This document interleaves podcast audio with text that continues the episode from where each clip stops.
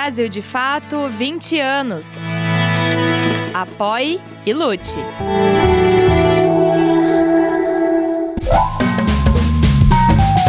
Brasil de Fato Entrevista. Olá, está começando mais uma edição do Brasil de Fato Entrevista Internacional. Eu sou o Sergei Monin e hoje converso com Fabiano Melnichuk, que é professor de Ciência Política da Universidade Federal do Rio Grande do Sul e um dos mais importantes especialistas em Rússia e leste europeu no Brasil. O assunto de hoje é a guerra da Ucrânia e seus mais recentes desdobramentos. Olá, professor Fabiano, obrigado pela participação, um prazer recebê-lo. Oi, Serguei, o prazer é meu de falar para você e para os telespectadores do Brasil de Fato. Fabiano Melnichuk é professor de Ciência Política da Universidade Federal do Rio Grande do Sul, mestre e doutor em Relações Internacionais pelo Instituto de Relações Internacionais da PUC-Rio. Há mais de 20 anos se dedica aos estudos de temas ligados à Rússia e ao leste europeu, se destacando como um dos principais especialistas sobre Rússia e o espaço da antiga União Soviética no Brasil. Também atuou como coordenador de pesquisas do BRICS Policy Center e hoje leciona a disciplina de Problemas de Segurança da Rússia no Pós-Guerra Fria, no programa de pós-graduação em Estudos Estratégicos Internacionais da Universidade Federal do Rio Grande do Sul. Bom, tudo indica que a prometida contra-ofensiva ucraniana na guerra de fato começou, como apontam declarações do comando militar russo, do próprio presidente Vladimir Putin, e a Ucrânia não reconhece oficialmente o, o início de uma ofensiva em larga escala, mas a gente observa incursões militares nas regiões fronteiriças, ataques de drones, inclusive em Moscou. É, como você avalia os últimos desdobramentos do conflito? A gente pode observar uma certa transformação no equilíbrio de forças e de talvez novas condições para possíveis negociações, ou a tendência é o prolongamento da guerra sem significativas transformações na linha de frente? Olha, a, a contraofensiva ela, ela, começou, né? Mas o governo da Ucrânia ele tem uma postura bastante cuidadosa em informações sobre as operações no, no teatro de guerra. É, é, se você se lembra, logo, logo um, um, pouco antes da contraofensiva circulou um vídeo publicitário muito bem feito, né? A equipe do Zelensky é muito boa, ele é um, é um ator, produtor. É, eles fizeram um, um, vídeo com os soldados ucranianos fazendo assim, para não passar informação né, para os russos. É uma peça publicitária muito boa. É, então, assim, não vai haver uma confirmação é, é, de que a contraofensiva se iniciou, e aí é por dois motivos. Primeiro, por questões estratégicas, né? E segundo, porque se a contraofensiva der errado, aí você pode salvar a cara, né? Save face, como falam o, o, aqueles que, que falam inglês, é, você pode dizer que nunca houve uma contraofensiva. Então, assim, se, se houver um fracasso, você fala que não aconteceu. É, que é uma estratégia de comunicação também bastante utilizada pelo governo nesse conflito. Tá? A minha avaliação é de que sim, ela começou, e a minha avaliação é de que ela tem muita dificuldade de prosperar por conta da estratégia que os russos implementaram nas regiões fronteiriças, né, de contato com as forças ucranianas. Alguns analistas estão falando que essa guerra, guerra de atrito, uma guerra, uma guerra de atrito é semelhante à guerra, à Primeira Guerra Mundial, que foi a famosa Guerra das Trincheiras. Você cria fortificações e espera o seu inimigo atacar.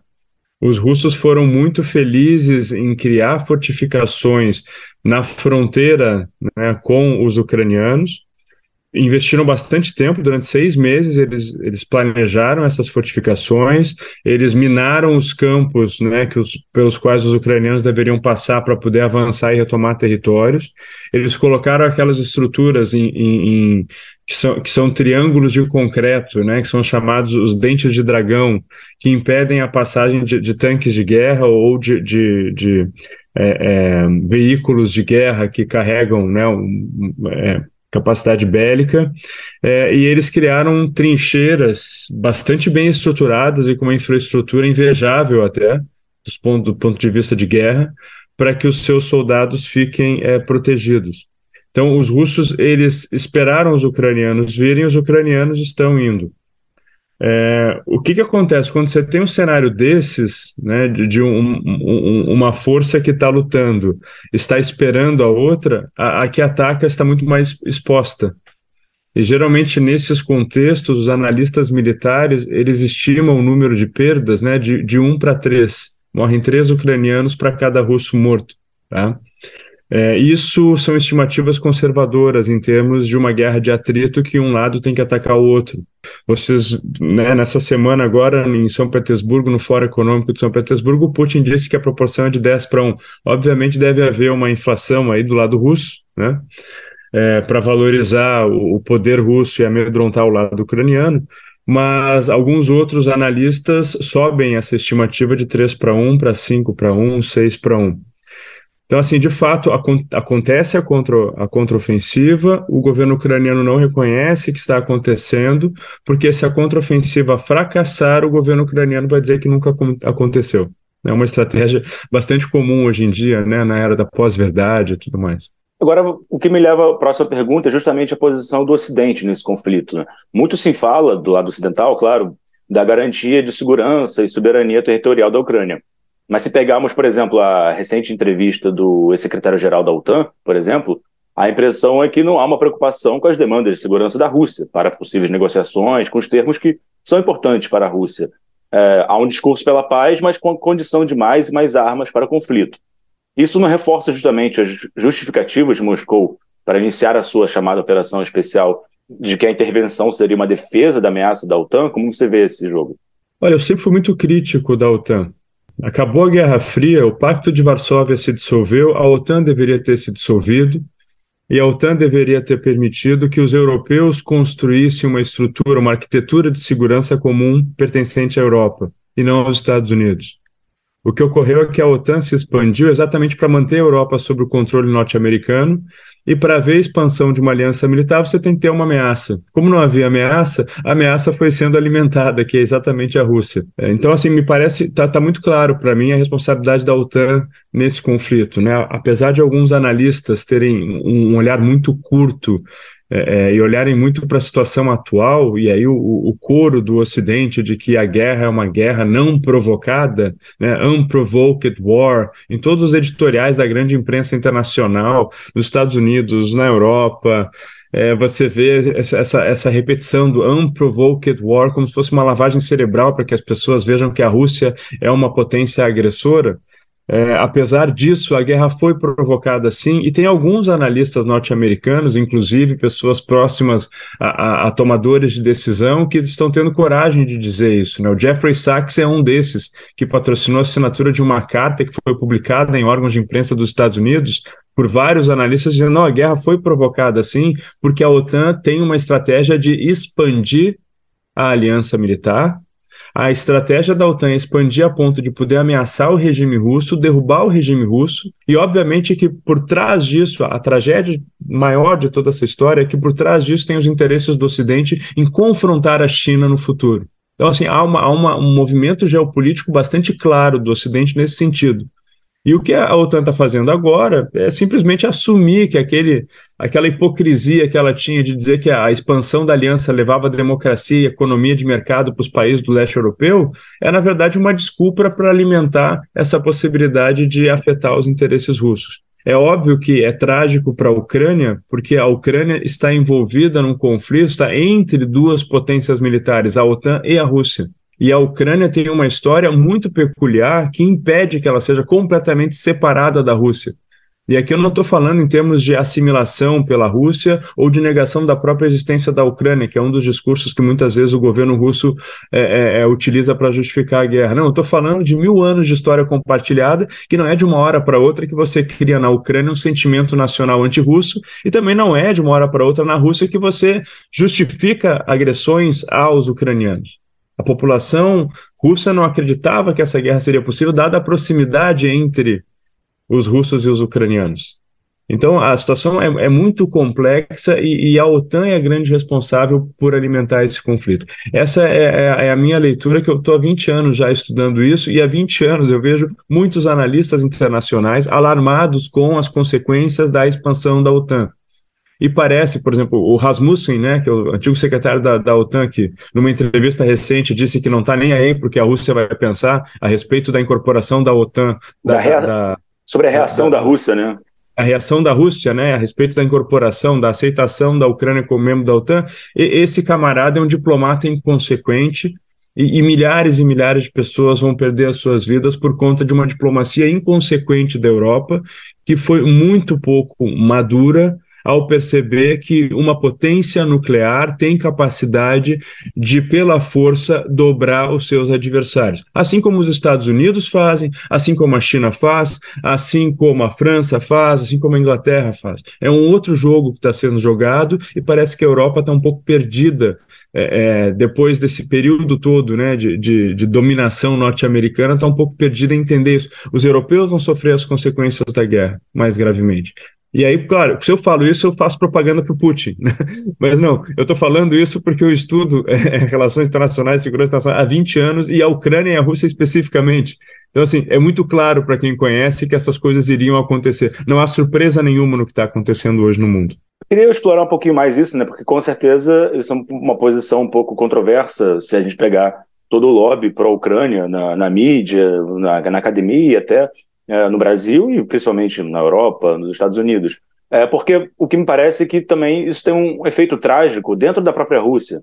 Se a gente pensar que uh, o discurso anti-Ocidente, anti-OTAN, ele acaba sendo mais inflamado também para justificar a guerra. Né? Você relaciona isso com essa inconsequência também de você não se importar com os efeitos dentro da própria Rússia, sociológicos? Essa, essa dinâmica é bem conhecida. Já no começo dos anos 90, vários analistas russos, inclusive, alertaram o Ocidente de que um processo de expansão da OTAN ou um tratamento à Rússia que não reconhecesse o papel da Rússia como uma grande potência militar e nuclear de que isso iria causar problemas porque alimentaria as forças nacionalistas e extremistas dentro da Rússia.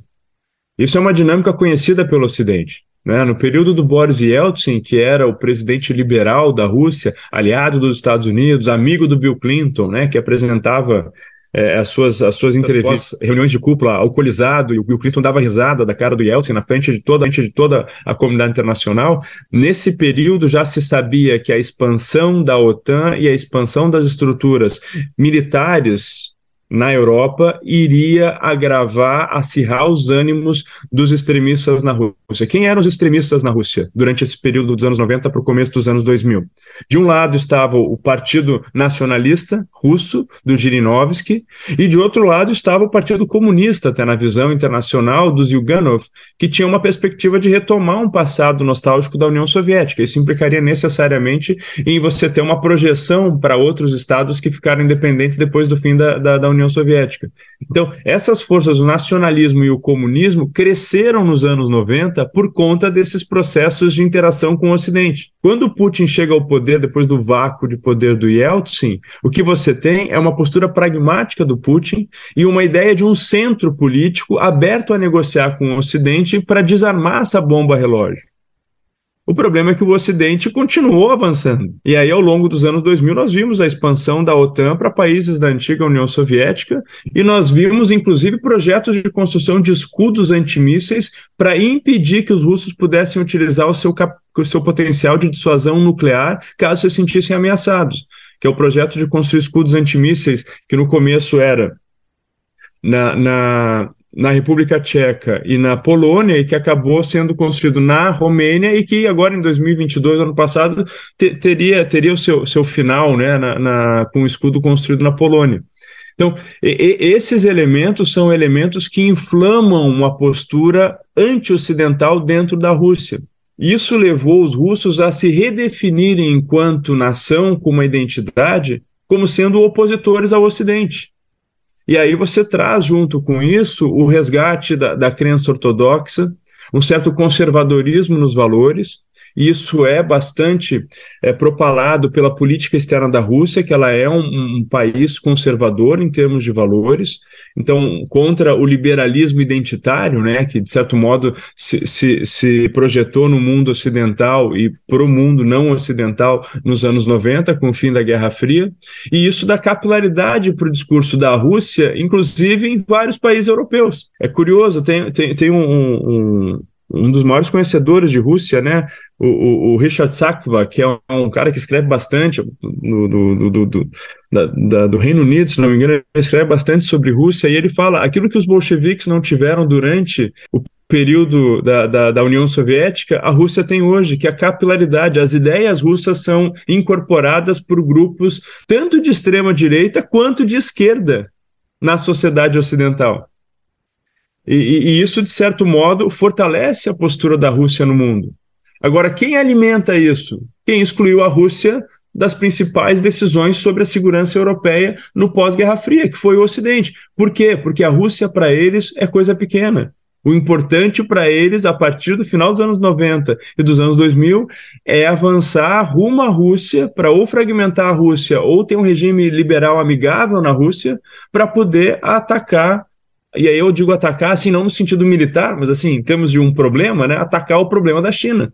Eu acho que é isso que os chineses estão percebendo agora, a partir da, da, da, da guerra da Crimeia, mas mais ainda a partir da guerra da Ucrânia, como o Ocidente está armando a Ucrânia, os chineses estão percebendo isso, e isso vai levar a um quadro de congelamento das relações internacionais com um bloco China-Rússia e um outro bloco ocidental.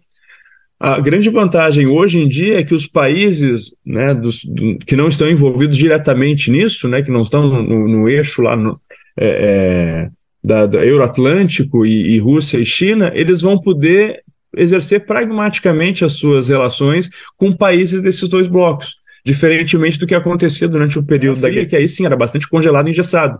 Você não podia ser amigo é, da União Soviética e dos Estados Unidos ao mesmo tempo, né? Isso geralmente resultava em mudanças de regime e golpes militares. Agora não, agora o mundo está bem mais complexo e isso leva a uma incerteza sobre o que, que vai acontecer com a humanidade nos próximos anos. Você tocou num ponto interessante, que é a questão da Ucrânia, nesse cabo de guerra entre Rússia e Ocidente. E recentemente houve a visita da, de uma delegação de líderes africanos à, à, Ucrânia e à Rússia para discutir condições de paz para a guerra. E um, um evento interessante, uh, novo, né, foi a apresentação do, por parte do presidente russo Vladimir Putin de um suposto documento né, de, de termos para discutir a neutralidade da Ucrânia, que poderia garantir um cessar-fogo, ainda, se não me engano, em março de 2022, durante as primeiras negociações que fracassaram posteriormente. É, esse documento é um fato novo, né? Ele revela fatores novos para a gente analisar a estratégia, os objetivos da Rússia. O que, que ele diz sobre essa proposta de neutralidade da Ucrânia? Bom, é, a, a, ideia da neutralidade da Ucrânia já era uma condição que a Rússia tinha oferecido em dezembro de 21 para os Estados Unidos e para a OTAN para fazer um acordo de seguranças mútuas, né, de garantias mútuas de segurança. E lá os russos falam o seguinte: eles aceitam a Ucrânia dentro da União Europeia, mas não aceitam a Ucrânia dentro da OTAN por conta da capacidade de destruição que a OTAN teria contra o território russo. Está muito claro, assim, os russos sempre quiseram a neutralidade ucraniana.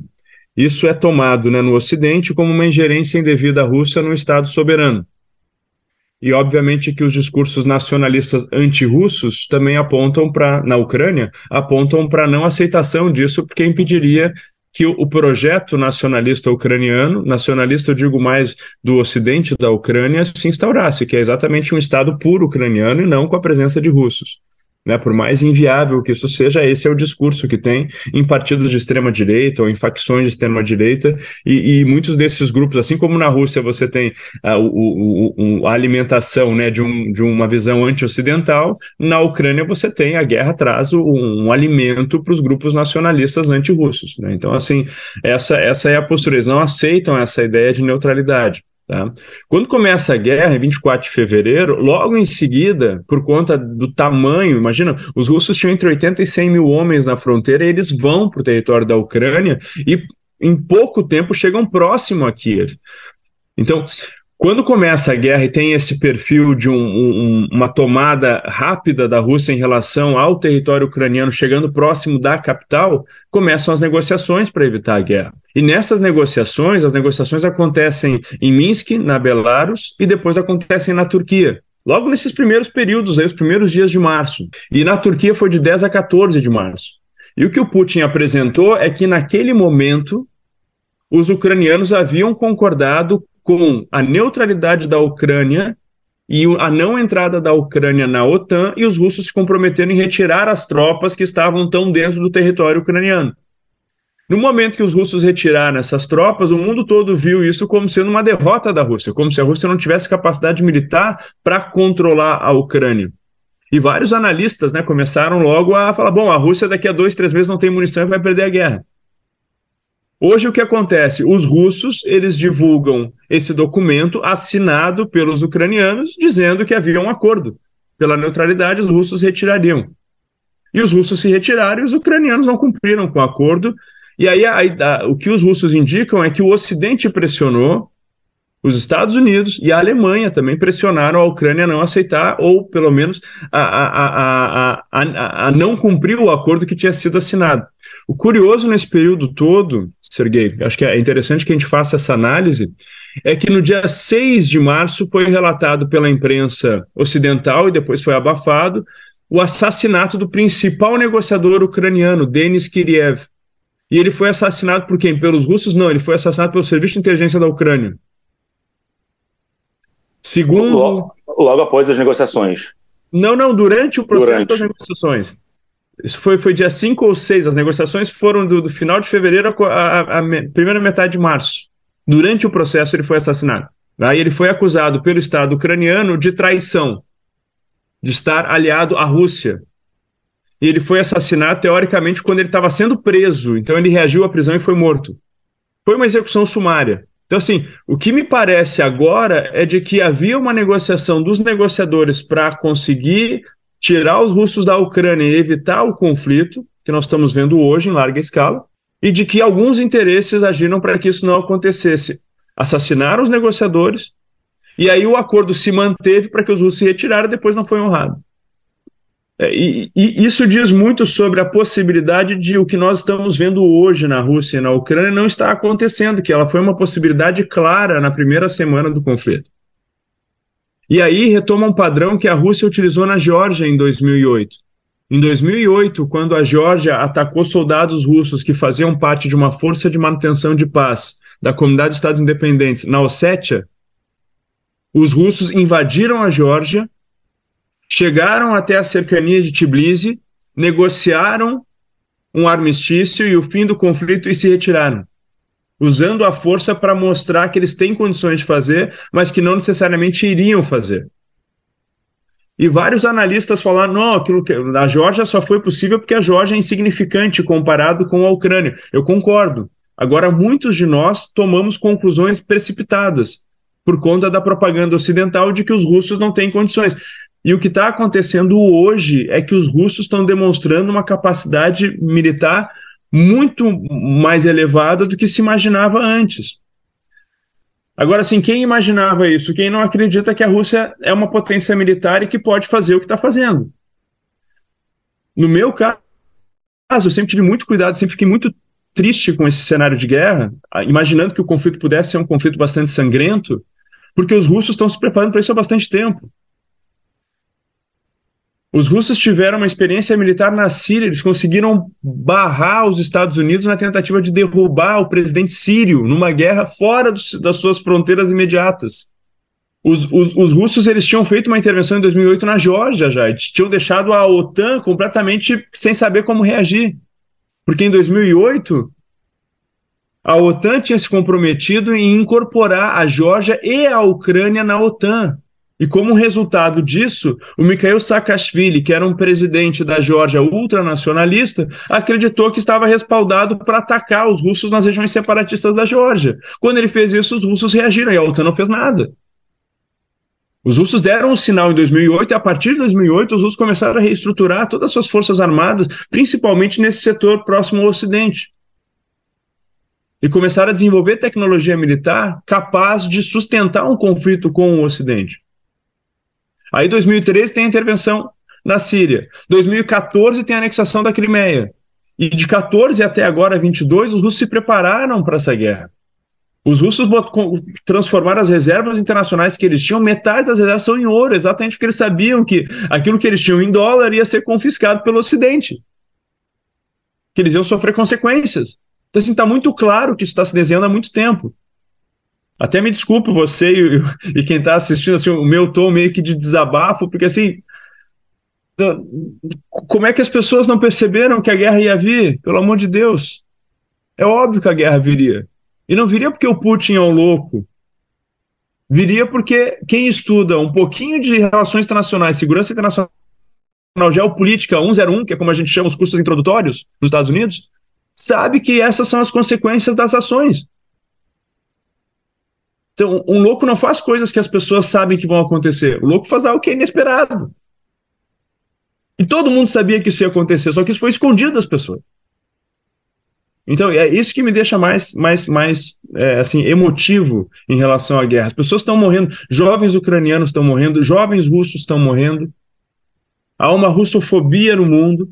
Há, obviamente, a estigmatização da Ucrânia por parte das forças russas por conta do, do, do passado nazista da Ucrânia, da, do, da associação do nacionalismo ucraniano com o nazismo. Óbvio que os ucranianos não merecem esse tratamento. Mas é óbvio também que a gente tem que encontrar quem são os responsáveis. E a responsabilidade está numa dinâmica entre Ocidente e Rússia que foi completamente desconsiderada pela diplomacia ocidental, que é uma diplomacia amadora. Bom, por tudo que a gente conversou, Fabiano, parece que é muito claro que a guerra está longe de uma solução e deve se prolongar ainda por, bastante tempo.